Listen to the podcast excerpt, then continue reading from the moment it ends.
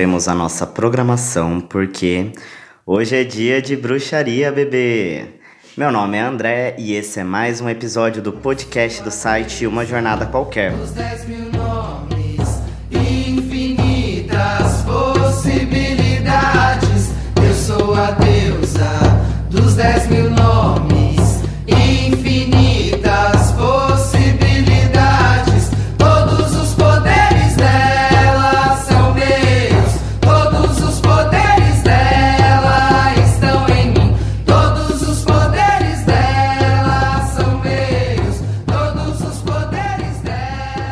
tudo der certo, o programa de hoje estará indo pro ar no dia 1 de maio, que é feriado nacional. O que não faz muita diferença para a maioria das pessoas esse ano porque estamos de quarentena. Mas além de ser feriado, hoje também é um sabá. Se você roda pela Roda Norte, hoje é o Beltane. Se você roda pela Roda Sul, hoje é o Sowin. Mas calma, a gente tava falando de tarô, arcano, arquétipo, o que, que é sabá, o que, que é roda norte, o que, que é roda sul, do que, que eu tô falando?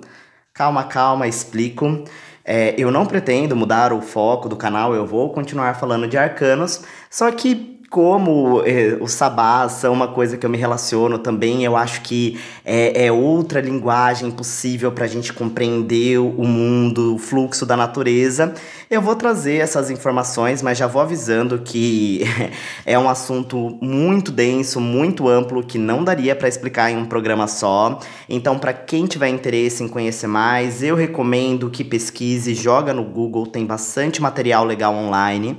É claro que é sempre legal dar um double check, porque pode ter um site que fala um monte de besteira, mas não é um material tão difícil de encontrar.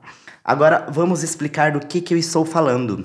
Há muitos séculos, milênios atrás, ali na região da Gália, na região da Céltica, havia sociedades matriarcais em que se cultuavam a grande deusa que era reconhecida como a própria Mãe Terra e como todos os fenômenos que existem, a deusa das dez mil faces e das infinitas possibilidades.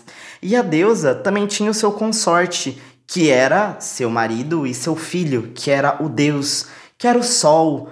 E o Deus e a deusa, através do seu amor, criaram tudo que existe. E todos nós viemos da deusa e a ela voltaremos. Se você é do paganismo, deve estar reconhecendo várias músicas aí. E realmente, músicas são formas muito bacanas de se aprender e de se memorizar toda essa parte de mitologia. Até porque todas eh, essas lendas, mitos surgiram em sociedades orais em que não tinha escrita e as músicas são uma forma mnemônica muito forte, né? Uma, um método de memorização. Então, muitas das tradições são passadas por canções. Recomendo também, procure aí músicas pagãs, músicas Wicca, que você vai aprender pra caramba. Mas continuando. Uh, ah, para celebrar a deusa, existiam dois tipos de comemoração principal. Os ebás, que seriam as comemorações à lua cheia, porque a deusa também era é, associada à lua, porque a deusa tinha três faces. Ela era jovem, a mãe e a anciã. A jovem ou donzela era a lua crescente, a mãe era a lua cheia e a anciã era a lua minguante. E quando a lua estava cheia, ou seja, quando a lua estava ali no auge, faziam-se rituais em homenagem à deusa. E como era uma sociedade agrária, muito antes da invenção do calendário, da forma que a gente conhece hoje, também tinham as comemorações que eram feitas ao, ao longo do ano, que seguiam as estações.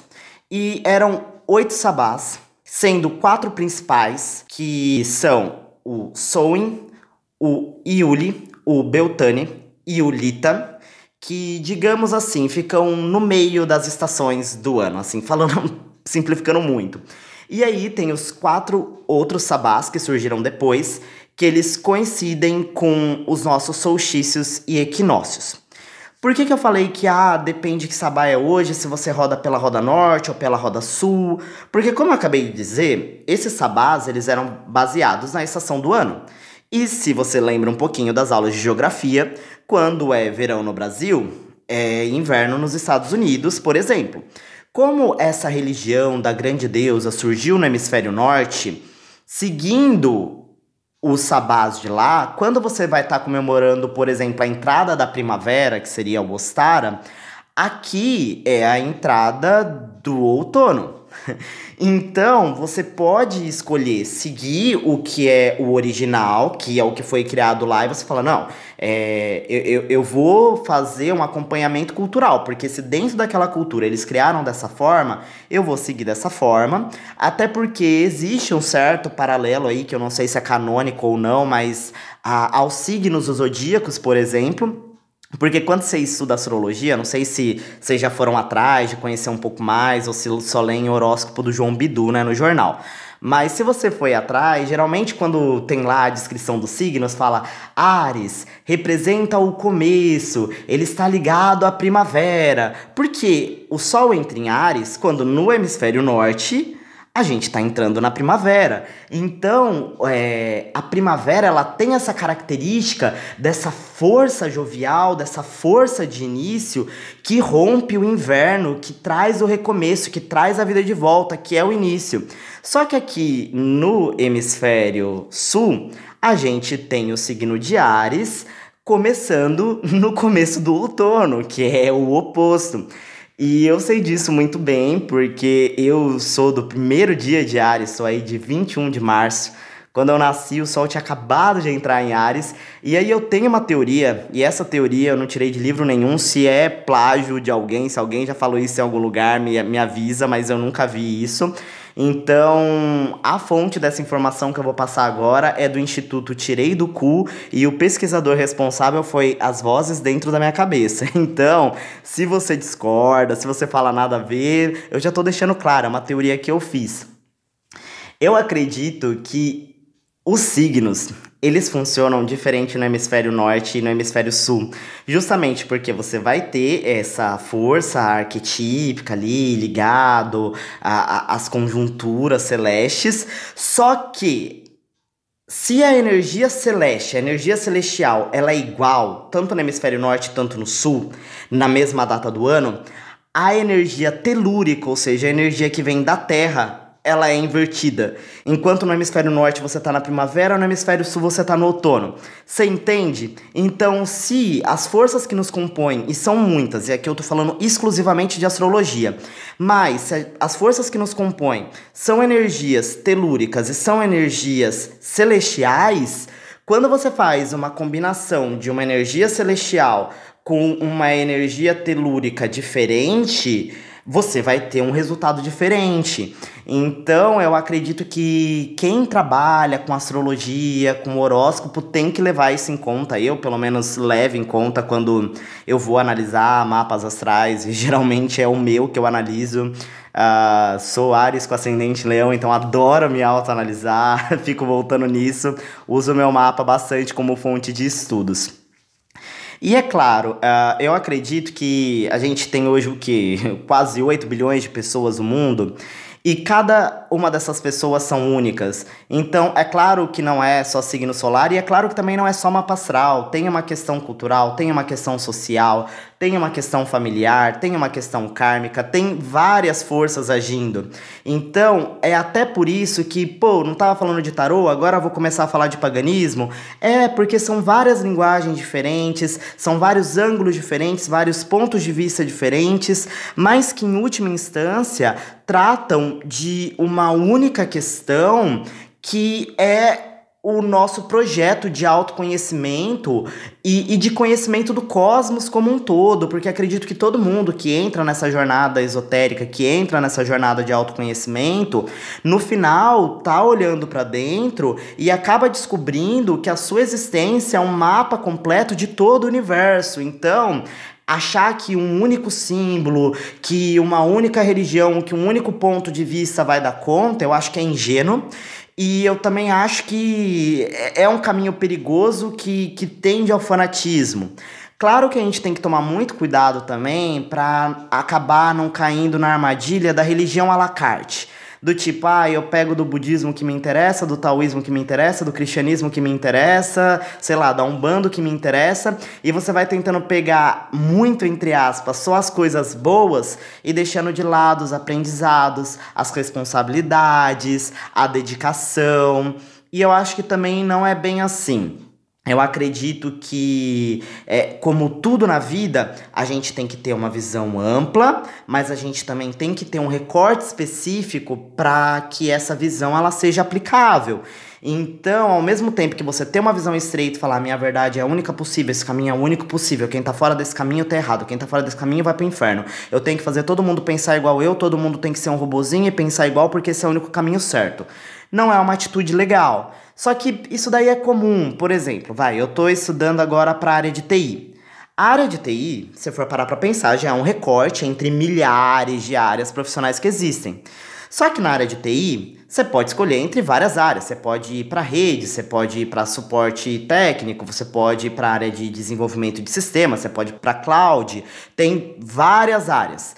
Aí beleza, ah, decidi para desenvolvimento. Na área de desenvolvimento, você pode ir para front-end, para back-end, você pode trabalhar com a parte de planejamento, você pode trabalhar programando. Ah, tá, vou para programação. Ah, mas aí você pode escolher entre uma linguagem Java, uma linguagem C. Vocês entendem o que eu estou dizendo? Você pode não entender nada de programação, mas eu acho que fica muito claro e você consegue aplicar isso em qualquer área da sua vida que existe uma diferenciação entre uma visão ampla que é importante você ter, inclusive para que quando você for focar em uma determinada área, você entenda como aquilo interage com todas as outras áreas que existem, porque essa isso que você faz é uma pequena peça de toda uma engrenagem que é muito maior do que você.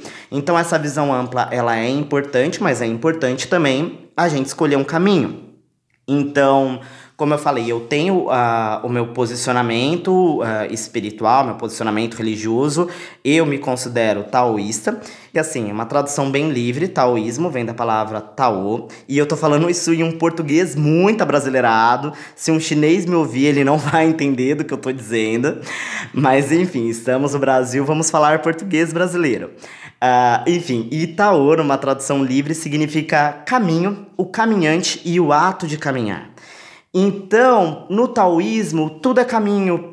O taoísmo ele enxerga o universo como se fosse uma grande árvore, que ela tem centenas de galhos, ela tem milhares de folhas, e cada um de nós somos uma pequena folhinha dessa imensa árvore, mas todos estamos ligados a, a galhos que estão em galhos maiores, que estão todos ligados no mesmo tronco que por sua vez são originados de uma mesma raiz e que por último vieram de uma única semente, que muitas vezes é uma semente muito pequena, que daí é a ideia do, do tal como absoluto, do tal como Tai Chi, como a origem de todas as coisas da multiplicidade. Então, eu acredito que todos os caminhos são válidos, existem muitos caminhos possíveis, e eu interajo com, com vários caminhos que aparecem diante de mim, uh, buscando sempre me comprometer, ter uma visão mais aprofundada possível, mas entendendo também as minhas limitações mas tentando elaborar e processar isso para que a informação que chegue até mim nunca é a mesma informação que sai, porque isso já teve todo um processo alquímico interior e eu consegui fazer a, alguns links e ter alguns insights e compreensões que talvez outra pessoa não pudesse ter porque ela não tem a mesma vivência do que eu. Então eu fugi totalmente do tema e voltando agora falando do Soen, porque como eu disse, eu rodo pela roda sul. No começo eu rodava pela roda norte, porque eu tinha todo esse purismo do tipo. Uh, se o negócio foi inventado no hemisfério norte, vamos seguir o que falaram lá no hemisfério norte. Depois, pela minha própria vivência, eu acabei vendo que dentro da minha cosmovisão fazia muito mais sentido correr pela roda sul. E aí, o que, que é o sewing? Eu vou dar uma explicação muito superficial, como eu disse, procurem mais, pesquisem. O que eu vou falar agora é um resumo bem resumido, só para quem tem preguiça de pesquisar, saber do que se trata. Como eu disse, a, a religião pagã, a religião celta, ela é focada na grande deusa. E a deusa é a origem de todas as coisas, só que a deusa ela tem o desdobramento que seria o deus, que é o princípio masculino. E quando ou um ou outro estão em desequilíbrio na sua manifestação, digamos assim, a gente tem caos no mundo. Então, em uma em um planeta, em uma sociedade, em uma comunidade em que haja uma predominância disfuncional do feminino, a gente vai ter uma desarmonia. E no mundo, numa sociedade em que haja uma predominância do masculino, a gente vai ter uma desarmonia. E eu acho que eu não preciso nem ir muito longe para provar esse ponto, porque é só a gente olhar para o mundo horrível que a gente vive, que é um mundo patriarcal, um mundo misógino, em que as mulheres, sem dúvidas, acabam sendo vítimas ah, dessa sociedade, acabam sendo estupradas, assassinadas, todo um contexto que vocês estão cansados de saber, e por isso que existe todo um, movimento social do feminismo em busca da igualdade. Só que quando o masculino ele cresce a esse ponto, ele também não se beneficia. E a gente tem hoje também a masculinidade tóxica. A gente tem um mundo que ele é miserável para todo mundo, porque é um mundo desarmônico, onde os princípios yin yang, que muitas pessoas acabam dizendo, acabam simplificando, porque eu acho que chega muito mais próximo da nossa compreensão, os princípios masculinos e femininos. E aqui eu não estou falando de questão de gênero, tá? Mas isso acaba se refletindo nas questões de gênero. Eles estão em desequilíbrio. E, e aí eu acho que nesse sentido a religião da grande deusa é muito boa para fazer a gente refletir sobre isso. A deusa, como eu disse, é a deusa das 10 mil faces e das infinitas possibilidades. Então, quem é essa grande deusa, essa deusa mãe? Essa deusa mãe, ela é Afrodite, ela é Atena, ela é Oxum, ela é Yara, ela é Maria, mãe de Jesus, ela é cada mulher que existe ela é a própria terra, ela é as árvores, ela é as florestas, ela é os rios. A deusa, ela é tudo que existe. A deusa, ela diz respeito a esse princípio in, ao princípio manifesto, ao princípio material. E quem é o Deus? O Deus, ele é o sol, ele é o espiritual, ele é esse calor que dá a vida, ele é o espírito, ele é o pensamento. Enquanto a deusa ela representa a imanência, o Deus representa a transcendência. E um ponto de vista totalmente transcendente, ele se torna fantasioso, ele se torna desrespeitoso. Essas religiões, às vezes muito patriarcais, que se sentem no direito de destruir a nossa casa, de destruir a mãe terra, porque na verdade a, a terra prometida é o além-mundo e a gente não valoriza o paraíso do aqui e agora, a existência, a presença. Mas também, quando existe o outro desequilíbrio daqueles que só valorizam a imanência, você pode também se tornar hedonista, superficial, você se torna sem consideração, excessivamente materialista. Então, aonde está a solução? No caminho do meio, no equilíbrio, no yin yang ali, nessa dança. E, e qual é a relação do Deus com a deusa? Como eu disse, a deusa ela dá a luz ao Deus que por sua vez cresce e eles se casam. E aí eles se casam, tem a cópula sagrada e a deusa engravida. Mas se tudo que existe é o deus e a deusa, adivinhem de quem ela engravida? Do deus, que por sua vez envelhece e morre. Mas quando Deus morre, ele não vai para o mundo dos mortos, ele não vai para a não existência. Ele volta para o útero, para o útero da mãe, para o útero primordial. E o Soin é justamente isso. Lá no Beltame você tem o casamento do deus e da deusa, e aí eles passam um tempinho juntos, aproveitando a vida de casado. O deus Carvalho, que é o deus forte, másculo, poderoso, vai virando deus azevinho, ficando de cabelos brancos, ficando fraco. A deusa, grávida, vê o seu marido morrer e entra em completo desespero. Como eu falei, a deusa, ela pode ser representada pela lua. E aí você tem a jovem, a mãe e a anciã. Então, uh, esse momento agora é a deusa como anciã, é, é a deusa até mesmo como a deusa da lua nova, a deusa negra. O seu marido morreu e ela tá triste, tá desesperada. Ela sofre em desespero porque o seu amado morreu.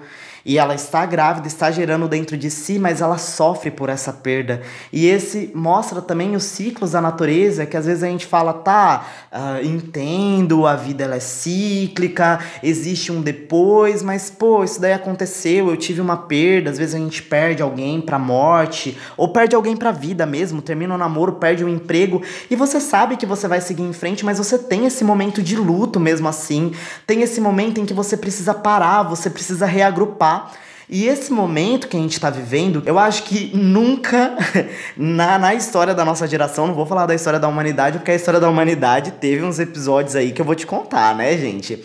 Mas da nossa geração, sem dúvida, esse é o momento em que a gente está vivendo essa interiorização de forma coletiva. O Deus morreu, a gente não está podendo sair na rua, a gente não está podendo tomar sol, a gente não está podendo ter esse momento yang de luz, de festa, de comemoração. A gente está tendo que tá dentro do útero, dentro das nossas casas, dentro da nossa interioridade, tendo que conviver com o nosso luto, com a nossa loucura, com as nossas dificuldades, com tudo aquilo que tem de denso dentro da gente.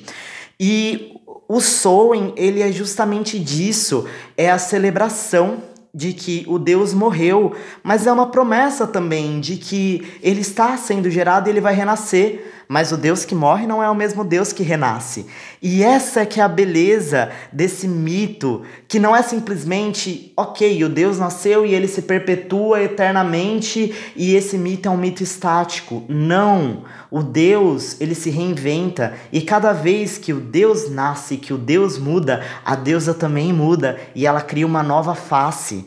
E, e assim, nessa dinâmica, nesse equilíbrio dinâmico entre o Deus e a deusa, entre o dia e a noite, entre o céu e a terra, entre o yin e yang, entre o masculino e o feminino, que tudo vai sendo criado.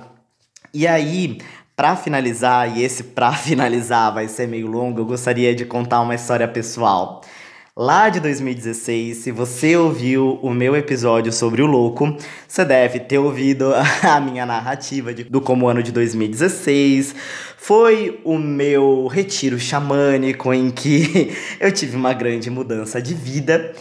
E um dos primeiros rituais que eu fui, para ser mais exato, foi o terceiro ritual, foi o ritual do sowing. Eu lembro que eu e minha companheira da época a gente tava super empolgado porque ai, a gente queria muito ser da bruxaria, muito ser do paganismo e a gente nem acreditava, ia ter um ritual que ia ter, nossa, da bruxaria da floresta, ai que legal. E a gente tava super animado, a gente comprou abóbora na feira, fez aquelas abóboras pique Halloween, porque aliás, caso você não, não tenha sacado, se você fizesse inversão, no hemisfério norte, o sewing ele é no dia 31 de outubro, dia das bruxas. Inclusive, se você for parar para pensar, Samhain, Halloween, Samhain, Halloween são palavras próximas porque realmente tem essa influência da nomenclatura, mas se eu não me engano, Halloween não é diretamente derivado da palavra Samhain, ele tem uma influência mexicana por causa do Dia dos Mortos. Que de novo, olha aí, para pra pensar, reflete comigo. México também no hemisfério norte, cultura maia, outra coisa diferente, teoricamente nada a ver com a religião da grande deusa, mas também numa data muito próxima ali, é, você tem a comemoração do Dia dos Mortos.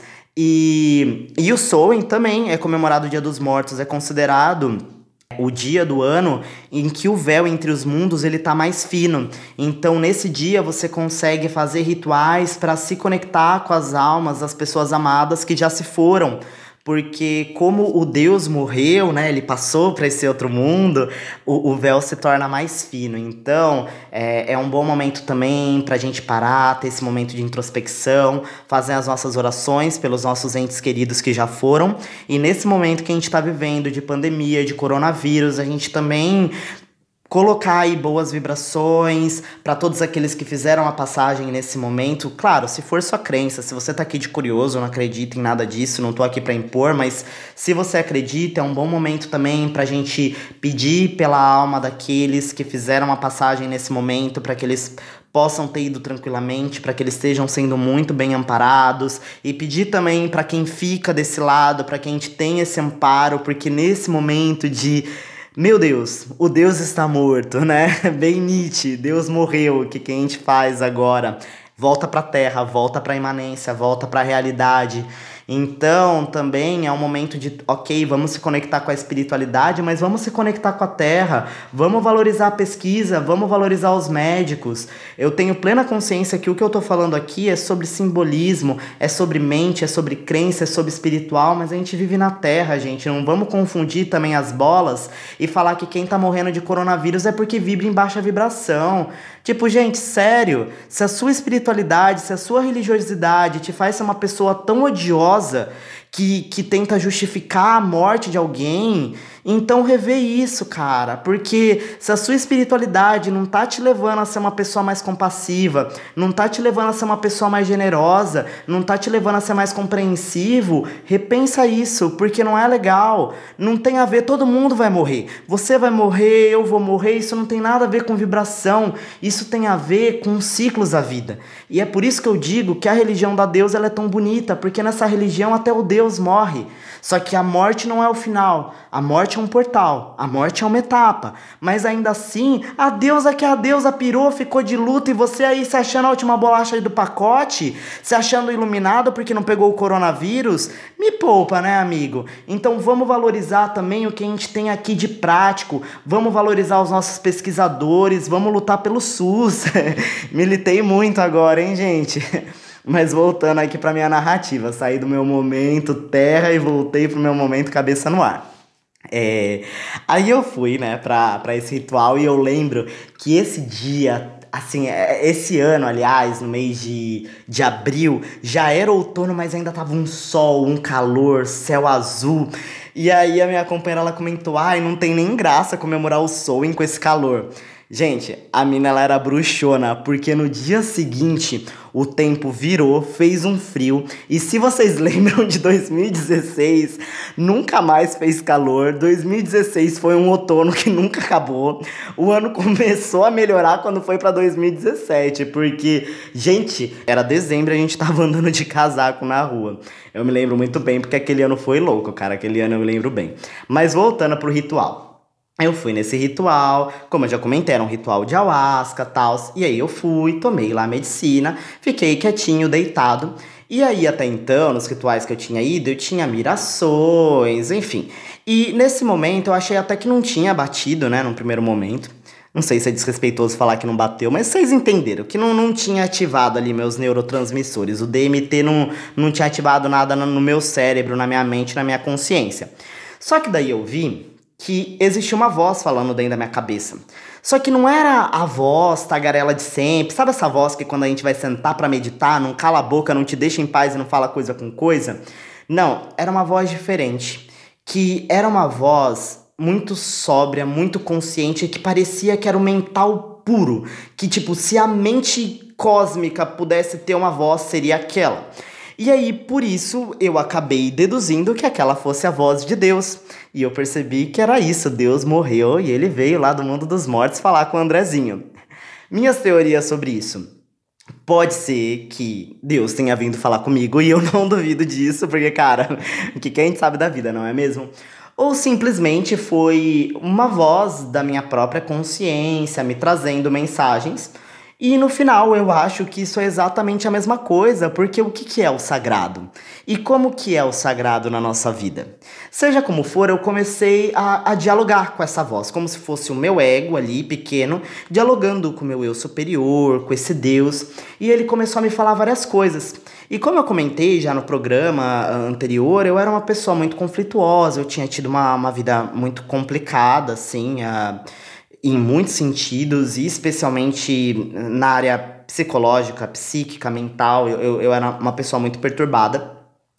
E aí, quando essa voz ela veio falar comigo, ela disse: uh, Eu vou te transformar em homem, eu vou fechar o seu útero, porque existe um projeto para fazer encarnar na Terra uma geração de homens com útero e eles vão servir para restaurar a masculinidade que se corrompeu. Olha isso, gente, né? É, minha voz interior militou toda falando aí da transmasculinidade, coisa que naquele momento era muito fora da minha realidade, porque caso vocês não se lembrem, nesse momento eu era feminista radical e bem transfóbica. Olha isso aí, o universo pregando peças na gente, né? Aí, quando Deus fala, você escuta, né? E aí eu, tipo, claro, o que você quiser, mas como você vai fazer isso, né? Aí ele falou: "Não te importa, as coisas elas vão acontecer na hora certa, mas antes de você se transformar num homem, você tem que aprender a ser um homem". E aí eu perguntei: "E o que é ser homem?" Aí ele disse: "Ser homem é se tornar Deus". E eu falei: "E como eu me torno Deus?" Aí ele falou: "A única forma de se tornar Deus é você aprendendo a amar a deusa". E aí eu perguntei: "Como eu aprendo a amar a deusa?" E aí foi todo o resto da noite o, o diálogo muito mais um monólogo desse momento, desse Deus, dessa voz falando para mim o que era amar a deusa. E, e aí foram muitos conceitos sobre entender o que, que é essa deusa e, e, começar a ver a Deus em todas as coisas, a entender que mulheres são deusas, mas que os homens também são a deusa, que a nossa existência é o corpo da deusa, que esse planeta é a deusa. Lembra que eu falei que eu nunca mais ia comer carne? Depois do meu primeiro ritual, a primeira coisa que eu fiz foi passar no McDonald's. e depois desse ritual eu realmente consegui me tornar vegetariano porque eu entendi que era muito mais o que, ai, tudo bem, se eu sou tudo, então de boa, posso comer um McDonald's. E, em última instância, eu não posso te proibir ou te obrigar a fazer nada, e nem é a minha intenção.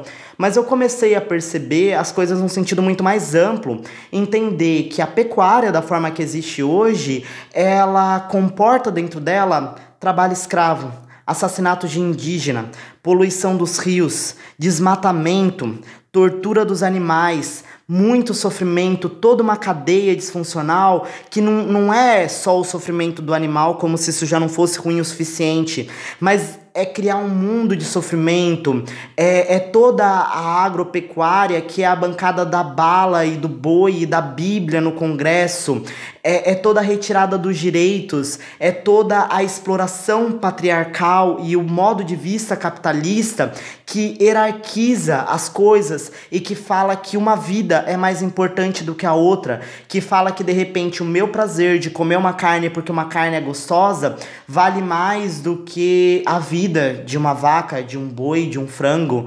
E aí eu sei que tem aquele argumento do tipo: ah, mas a natureza, o tigre come uh, a gazela. Primeiro lugar, eu acho que é muito desonesto comparar uma vida natural com a vida que a gente tem hoje civilizada. Tipo, eu não enxergo bem, eu uso um óculos. Numa vida natural, eu ficaria sem enxergar bem. A gente constrói casas, a gente tem ar-condicionados, a gente tem carro, a gente tem um monte de tecnologia, a gente se constituiu como sociedade. Então é desonesto querer se comparar, por exemplo, inclusive a indígenas que caçam, que têm uma relação com a natureza, mas que é uma relação igualitária. Porque da mesma forma que o indígena caça a onça, a onça caça o indígena. É o ciclo de vida e morte da natureza. O que é diferente de uma produção capitalista em que animais são vistos como mercadorias e são produzidos em série com, com uma lógica de consumo. Entendeu? E aí, quando eu comecei a ver isso de uma maneira ampla, eu comecei a entender qual é o meu papel. E, e, claro, eu não tô querendo coagir ninguém a, nossa, pare de comer carne agora. Eu acho que cada um sabe o limite da própria consciência. O que aconteceu é que dentro da minha consciência eu não conseguia comer carne sem ter culpa. Eu não conseguia comer carne e achar aquilo correto. Então, para que que eu ia continuar fazendo algo que não tinha sentido dentro de mim, sendo que eu conseguia ver toda uma vida mais harmônica sem o consumo de carne? E comecei a pesquisar sobre isso e vi como isso aumentava a expectativa de vida, qualidade de vida, vários benefícios. Então, uh, eu comecei a entender que esse honrar a deusa é justamente isso, é buscar uma vida mais harmônica. E buscar uma vida mais harmônica não é você se colocar como um mártir e abnegado que faz tudo pelos outros e ignora a si mesmo, mas também não é você ser um filho da puta egoísta que só pensa em si e sai atropelando todo mundo. É justamente dentro do nosso limite, cada um tem o seu passo, cada um tem o seu processo, mas é você buscar essa harmonia entre os seus desejos, as suas necessidades e o como isso influencia na vida das pessoas, na vida das pessoas ao seu redor e na vida das pessoas de modo geral, porque é você aprender a ter uma visão globalista do mundo, a entender que o, a bituca de cigarro que você joga no chão, ela não vai sujar só a sua rua, de repente ela pode ir para um oceano e matar uma tartaruga, entende? As coisas elas estão muito conectadas. Lembra? Nós somos folhas de uma mesma árvore, nós somos a onda de um mesmo mar, a gente faz parte de um grande todo. E isso não pode ser ignorado. E, e por fim, eu, eu compreendi também que o que era também honrar a deusa era honrar o feminino dentro de mim. Porque olha que coisa, eu era uma mulher, eu era lésbica, então era uma mulher que amava mulheres, eu era feminista, eu era feminista radical, numa visão muito radical de feminilidade. Como eu disse, eu tinha uma misandria na veia. Para mim, homem bom era homem morto. Olha o desequilíbrio aí, né? A compensação excessiva. Claro que não dá para querer comparar é a reação do oprimido com a violência do opressor. Só que até que ponto isso, em vez de me ajudar, não me fazia ainda mais infeliz. Então a gente tem que tomar também cuidado com a nossa reação excessiva, porque às vezes a gente pensa que a gente está batendo de frente com algo, mas a gente está batendo de frente com a gente mesmo. Quando eu tinha essa atitude, eu achava que eu estava batendo de frente com o machismo, batendo de frente com, com a sociedade patriarcal, mas eu estava batendo de frente comigo mesmo. Eu estava batendo de frente com o meu próprio equilíbrio, porque não tem como a gente mudar o mundo excluindo 50% da população. E não dá pra gente ter um pensamento fascista de achar que a solução é matar todo mundo que é dissidente. Então, claro, existe todo um discurso político, existem muitos poréns aí. Como eu falei, tudo isso são assuntos muito amplos que não dá para esgotar em um podcast, mas a gente tem que pensar também até que ponto o que a gente não tá fazendo para se libertar não se torna uma armadilha, não se torna uma nova prisão. E aí eu percebi o como eu tinha um auto-ódio muito grande, porque odiar o masculino era odiar o masculino dentro de mim também. E odiar o masculino, como Deus não vive sem a deusa, e o Deus ama a deusa acima de tudo, e como a deusa não vive sem o Deus, odiar o masculino era odiar o feminino também. E eu percebi como eu tinha um ódio muito grande. E esse ódio, claro, ele era muito escamoteado por trás de todos os meus discursos. Mas como eu tinha raiva de ser mulher nesse mundo machista, como eu tinha raiva de ter nascido mulher, como eu tinha raiva dos homens, como eu tinha raiva do meu corpo, como eu tinha raiva da minha identidade, como eu tinha raiva do meu nome, como eu tinha raiva de tudo. E depois eu me perguntava por que, eu não estava em paz. tinha raiva de tudo, odiava tudo, nada estava bom por que, que será que eu não tinha paz, né, gente? Pergunta, mistérios. E, e nesse processo de amar a deusa que começou como um processo externo, porque naquele primeiro momento eu não tive essa compreensão, então começou com eu valorizando realmente o feminino, o sagrado feminino, primeiro nas mulheres ao meu redor, depois nas mulheres de modo geral e depois nos homens também. E aí, por fim, eu comecei a valorizar o sagrado feminino em mim.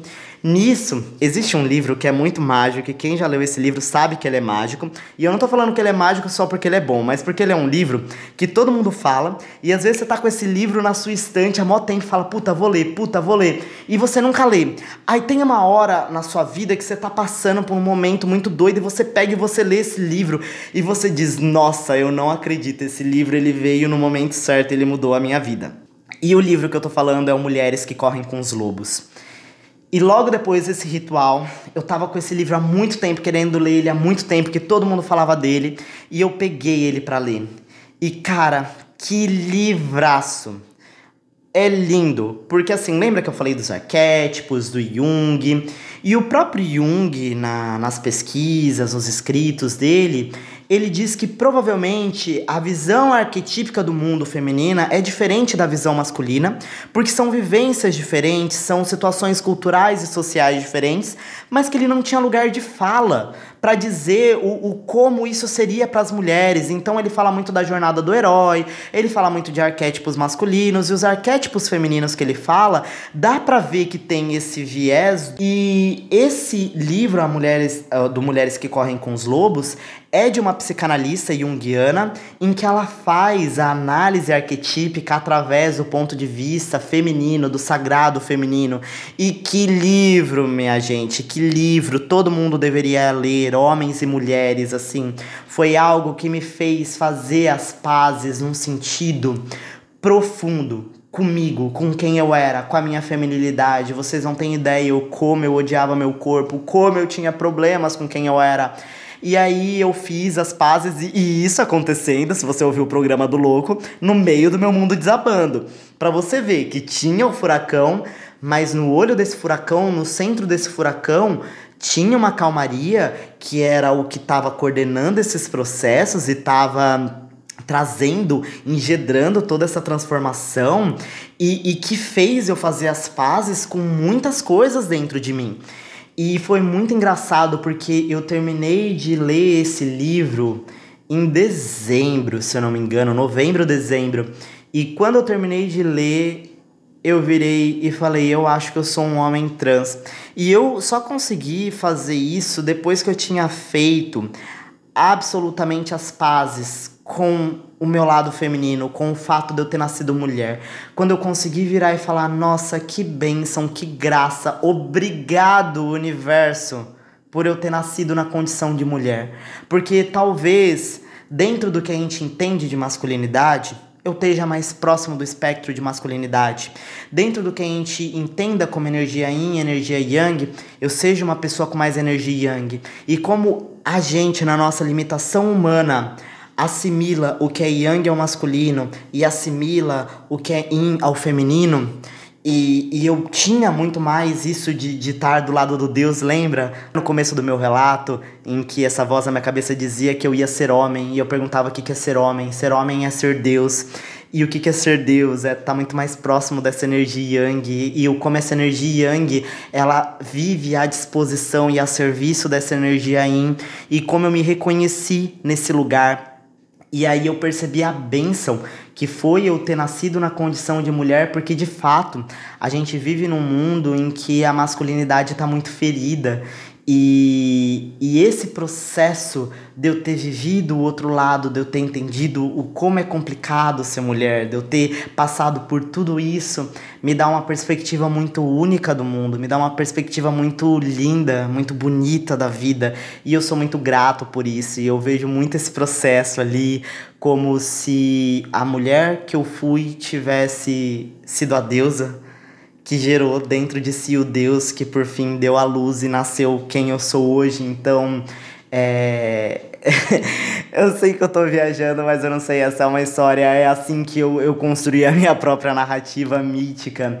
E, e esse meu princípio masculino ter nascido desse princípio feminino, da mesma forma que o Deus nasce da deusa e depois vive pra amar a deusa, para servir a ela eu acho que tem, tem tudo a ver com o meu processo. Então, tudo bem, o Deus morreu, que bom, porque ele vai renascer. Da mesma forma que a gente está num momento difícil agora, mas isso vai passar.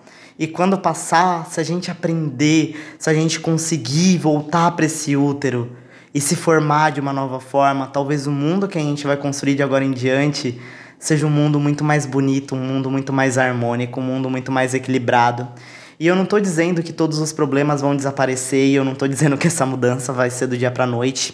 E talvez a gente nem viva o suficiente para ver mudanças tão efetivas, mas eu sou muito grato por estar aqui nesse momento, por participar disso e por pensar que talvez a gente consiga fazer a diferença e deixar um mundo melhor para as próximas gerações. Então, eu sei que não está sendo fácil, eu sei que às vezes a vontade de surtar, que esse momento de útero, esse momento de caverna, esse momento de luto.